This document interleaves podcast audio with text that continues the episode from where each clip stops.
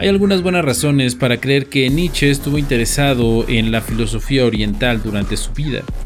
En el Anticristo afirma, el budismo, repito, es 100 veces más austero, más honesto, más objetivo. Ya no tiene que justificar sus dolores, su susceptibilidad al sufrimiento, interpretando estas cosas en términos de pecado. Simplemente dice, como simplemente piensa, yo sufro. El budismo como religión pesimista y decadente para Nietzsche se parece al cristianismo, pero parece que tenía mucha más admiración por el budismo. Heredó la mayor parte de su comprensión del budismo de Schopenhauer, quien consideraba su propia filosofía pesimista, un pariente europeo del budismo. Schopenhauer, en su investigación sobre la filosofía india, parece haber alcanzado la comprensión más completa entre los pensadores alemanes del siglo XIX de un sistema de pensamiento asiático. Aunque Nietzsche leyó sobre el budismo, por lo general era de segunda mano y occidentalizado. Estaba predispuesto a reaccionar al budismo en términos de su lectura atenta de Schopenhauer. Desde entonces, muchos budistas han cuestionado la comprensión de Schopenhauer de su religión. Influenciado por Schopenhauer, Nietzsche criticó tanto al cristianismo como al budismo como formas de nihilismo, donde la voluntad de la nada prevalece sobre la voluntad de vivir. Sin embargo, pronto temió que el aumento del pesimismo en Europa culminara con el triunfo del nihilismo cansado y pasivo. Es importante saber que Nietzsche no fue un nihilista como algunos sugieren, afirmando que el hombre moderno tendría que crear sus propios valores a través de una revalorización de todos los valores, conduciendo al Lubermash, afirmando el mundo y diciendo sí a la existencia, el pináculo de la superación personal. El fundamento de su crítica del budismo es su caracterización del nirvana como la nada y como una forma de nihilismo. Sin embargo, esto no describe mejor el camino budista. Hay cuatro verdades nobles en el budismo. La primera es el reconocimiento del dukkha, o sufrimiento, una característica inseparable en el reino del samsara, que sugiere que los seres humanos en el momento de la muerte renacen en un reino determinado por su karma. Es el ciclo de la existencia mundana, vagabunda y sin rumbo. Si nos detenemos aquí podemos ver por qué Nietzsche lo considera nihilista. Sin embargo, esta es solo una de las verdades nobles. La segunda es el origen de este sufrimiento que proviene del anhelo, el deseo o el apego y el tercero afirma que se acaba con el sufrimiento al soltar este anhelo. Esto conduce a la última verdad noble, que es el camino que da paso a la renuncia del anhelo o al cese del sufrimiento, siguiendo el noble sendero óctuple, que libera a uno del samsara, el ciclo doloroso del renacimiento, alcanzando el nirvana, el cese de todas las aflicciones acciones, renacimientos y sufrimientos que son consecuencia de aflicciones y acciones. El nirvana se refiere a la realización del no yo y la vacuidad, que marca el final del renacimiento apagando los fuegos que mantienen en marcha el proceso del renacimiento. Esto es lo que Nietzsche pensó como anhelo de la nada. Sin embargo, no es un anhelo por la nada, es simplemente el final del samsara. Así, a diferencia del pesimismo de Schopenhauer, el budismo comienza con el pesimismo pero termina con la experiencia positiva del nirvana. No es un escape del mundo. Uno comienza con el sufrimiento inherente a la vida, uno debe superar el placer y el dolor antes de comenzar un examen consciente de sí mismo y la realidad tal como la percibe el yo, tras este examen uno se da cuenta de que no existe el yo, sino solo la combinación de estados mentales y físicos, los skandhas. Esta realización del no yo también se malinterpreta. No es una destrucción del yo, sino más bien un rechazo de la existencia de un yo. Los budistas creen que el concepto de vacuidad significa que todas las cosas están vacías de existencia inherente. No existe tal cosa como existencia inherente, eh, todo surge mutuamente. Así, la negación en el Oriente no tiene la misma connotación pesimista que tiene en el Occidente. Quizás la lectura errónea más grave que encontramos en el relato del budismo de Nietzsche fue su incapacidad para reconocer que la doctrina budista de la vacuidad era una etapa iniciática que conducía a un despertar. A lo largo de los libros y notas de Nietzsche se refiere a diferentes aspectos de la filosofía oriental en más de 400 ocasiones, y en varias de ellas afirma estar interesado en ella. Aunque Nietzsche considera nihilista la filosofía oriental, sí indica su profundidad. Parece que estudió este material de cerca y lo apreció mucho. Esto es importante tenerlo en cuenta. Aunque Nietzsche despreciaba los textos sagrados, defiende la belleza y la grandeza de ellos como documentos literarios. El interés de Nietzsche en estudiar el budismo parece verlo como un síntoma psicológico, así como un fenómeno históricamente arraigado. Haber elegido el budismo para comentar podría estar en línea con su idea de tener el coraje de comprenderse con adversarios dignos. En el Anticristo afirma, él, Buda, no aboga por ningún conflicto con los incrédulos. Su enseñanza no es más que antagónica a la venganza, a la aversión, al resentimiento. Y en todo esto tenía razón, porque son precisamente estas pasiones las que, en vista de su propósito principal, son malsanas. Aquí está de acuerdo con la doctrina de Buda, que se opone a los sentimientos de venganza, antipatía y resentimiento. Y en Así habló Zaratustra dijo, Porque aquel hombre sea librado de la venganza, eso es para mí el puente a la más alta esperanza, y un arco iris después de largas tormentas. Las concepciones de Nietzsche del eterno retorno y el samsara, Zaratustra y el Bodhisattva, una persona que es capaz de alcanzar el nirvana pero demora en hacerlo por compasión por los seres que sufren, la transvaluación de todos los valores y el nirvana son todos ejemplos de similitudes.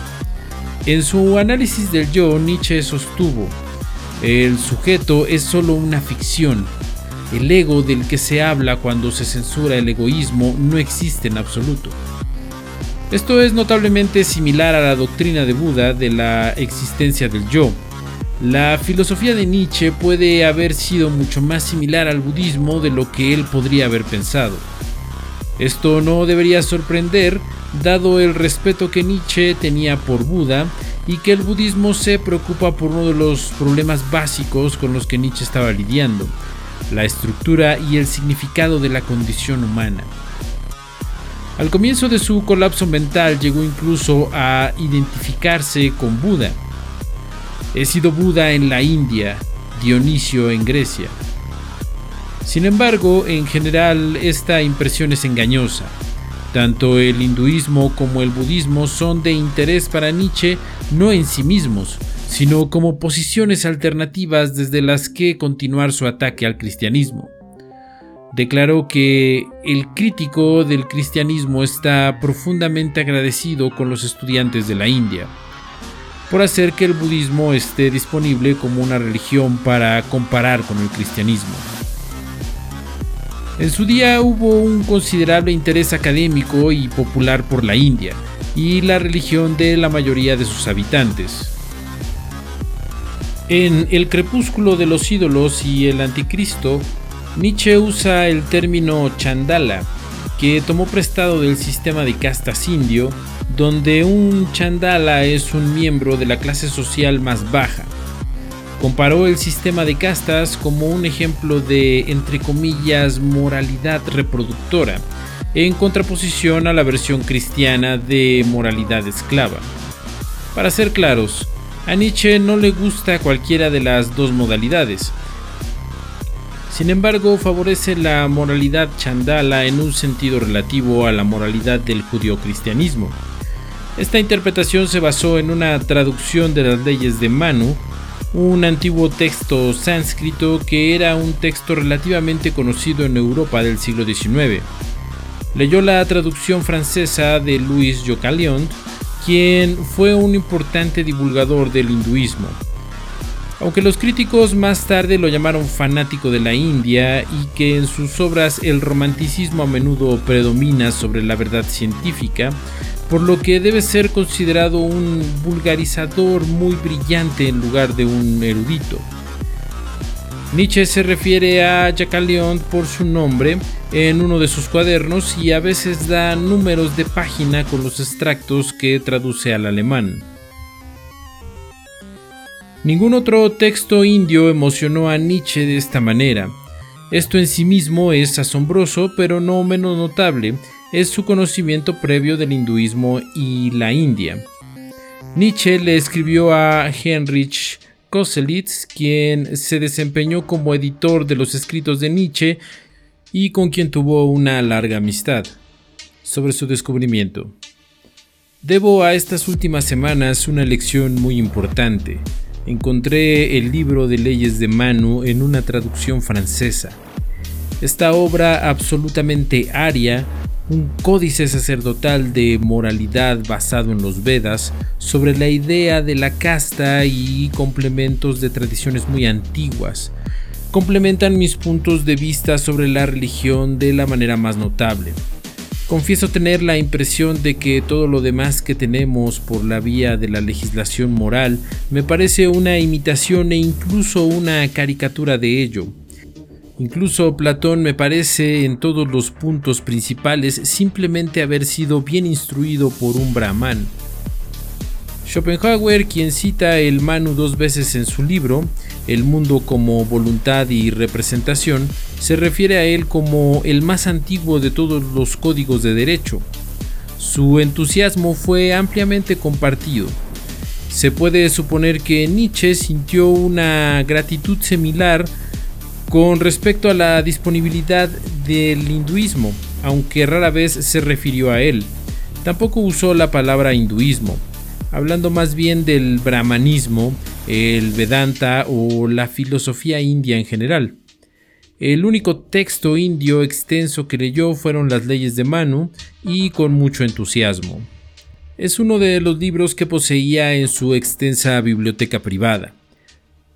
Sin embargo, a Nietzsche le disgustaba la antigua obra de teatro en sánscrito Shakuntala, una obra que arrasó en la Europa educada y fue elogiada por Goethe, la figura literaria más famosa de Europa y a quien el propio Nietzsche clasificó entre los seres humanos más grandes que jamás hayan existido. En la obra de teoría dramática de Nietzsche, El nacimiento de la tragedia, ni siquiera se refiere a esta obra. Esto puede ser una cuestión de gusto personal, pero también muestra una mente cerrada a la India, ya que se pensaba que era la más antigua de todas las formas dramáticas y era bastante popular en la época.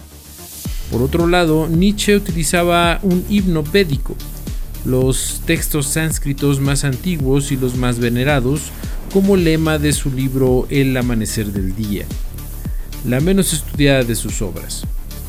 Son muchos los amaneceres que aún no han arrojado su luz.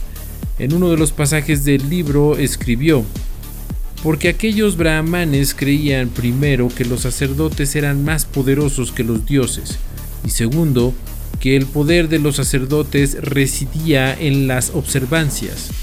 Por eso sus poetas nunca se cansaron de celebrar las observancias oraciones, ceremonias, sacrificios, himnos, versos, como verdaderos dadores de todas las cosas buenas. Nietzsche toma esta superioridad de los hombres sobre los dioses como un objetivo a imitar. En primer lugar, asegurémonos de que Europa supere lo que se hizo hace varios miles de años en la India, entre la nación de los pensadores, de acuerdo con los mandamientos de la razón. Sin embargo, la conexión más fuerte de Nietzsche con el hinduismo y la India provienen de su amistad con Paul Deussen, el gran experto europeo en el Vedanta, quien también fue amigo de Swami Vivekananda, una figura clave en la introducción de la filosofía india al mundo occidental. En una carta de Paul Deussen, Nietzsche escribe, Tengo, como sabes, una profunda simpatía por todo lo que tenéis en mente para emprender, y pertenece al fomento más esencial de mi liberación de mis prejuicios, mis ojos transeuropeos, que tu existencia y trabajo me recuerdan una y otra vez del gran paralelo de nuestra filosofía europea. Efectivamente poseía un ojo transeuropeo, a menudo distanciándose de su situación contemporánea para comprender mejor el fenómeno de la modernidad europea. Y sin embargo, aparece en las notas inéditas de 1884 la siguiente resolución fascinante. Debo aprender a pensar de manera más oriental sobre la filosofía y el conocimiento. Panorama oriental de Europa. En la genealogía de la moral de Nietzsche menciona los Upanishads o el orden eterno, que son los textos sánscritos védicos que todavía son venerados en el hinduismo y también se refiere a las obras traducidas de su amigo Paul Deussen sobre los Brahma Sutras, que resume las ideas filosóficas y espirituales de los Upanishads. Los conceptos del Brahman, realidad última, y Atman, alma o yo, son las ideas centrales, y el enfoque temático es saber que eres el Atman. Un alejamiento importante del budismo donde no hay un yo o alma permanente en los seres vivos. El Veda establece que uno debe de liberarse de la ilusión de la individualidad y reconocer que uno es el Atman. Esto es decir eh, exactamente lo mismo que quiere Nietzsche. El hombre en nosotros es algo que hay que superar y luchar por la figura del Übermensch. Schopenhauer también ofrece una sorprendente anticipación del Übermensch de Nietzsche postulando a un hombre que encontró satisfacción en la vida y se deleitó perfectamente en ella, quien deseaba, a pesar de la serena deliberación, que el curso de su vida tal como lo había experimentado hasta ahora fuera de duración infinita y de recurrencia constante, cuyo valor para afrontar la vida era tan grande que, a cambio de los placeres de la vida, de buena gana y con mucho gusto, aguantaría todas las dificultades y miserias a las que está sujeto. Sin embargo, Schopenhauer prefirió al hombre que entendía la verdad de los Upanishads. Sabe que él mismo es esa voluntad de la que todo el mundo es objetivación o copia, a la que por tanto la vida y también el presente permanece siempre cierto y seguro. El presente es la única forma real de voluntad, por lo tanto, ningún pasado o futuro interminable en el que no exista puede asustarlo, a que él los considera como espejismo vacío y la red de malla. Schopenhauer luego declara que el Bhagavad Gita, literalmente la canción de Dios, que Krishna pone su joven alumno Arjuna en esta posición. Sin embargo, Nietzsche ignoró esto ignora el Bhagavad Gita por completo, porque él hace su propio camino. Schopenhauer hace una referencia intrigante a Shiva junto con Dionisio en el primer volumen de El mundo como voluntad y representación. El nacimiento y la muerte pertenecen por igual a la vida. Las más sabias de todas las mitologías, la India, expresa esto dando al mismo dios que simboliza la destrucción y la muerte, a Shiva, como atributo no solo el collar de calaveras, sino también el lingam, este símbolo de generación que parece ser la contraparte de la muerte. Fue precisamente el mismo sentimiento el que impulsó a los griegos y romanos a adornar los costosos sarcófagos tal y como los vemos todavía, con fiestas, bailes, matrimonios, cacerías, es decir, con representaciones del impulso más poderoso de la vida. Las muchas referencias de Nietzsche a la danza en Así habló Zaratustra a menudo han hecho que los lectores posteriores piensen en el baile de Shiva. Hay varios puntos de convergencia entre Shiva y Nietzsche, Dionisio, Zaratustra. Shiva, el arquetipo del asceta errante indio cuyo hogar es el Himalaya, Shiva como el yogi y el bailarín salvaje, Shiva como un parecido con Dionisio. Al final del amanecer del día afirma, se dirá quizás de nosotros algún día que nosotros también, dirigiéndonos hacia el oeste, esperábamos llegar a la India, pero que era nuestro destino naufragar contra el infinito. Oh mis hermanos, oh. Sin embargo, parece que la experiencia de la India de Nietzsche podría haber sido la otra India por la que se propuso al final del amanecer del día, una India donde no vivía nadie más que Nietzsche. Finalmente, me gustaría dejarte con una declaración que invita a la reflexión que hizo Nietzsche en 1876. Me imagino a los futuros pensadores en los que la infatigabilidad europeo-estadounidense se combina con la contemplatividad cien veces heredada de los asiáticos. Tal combinación traerá el enigma del mundo a una solución.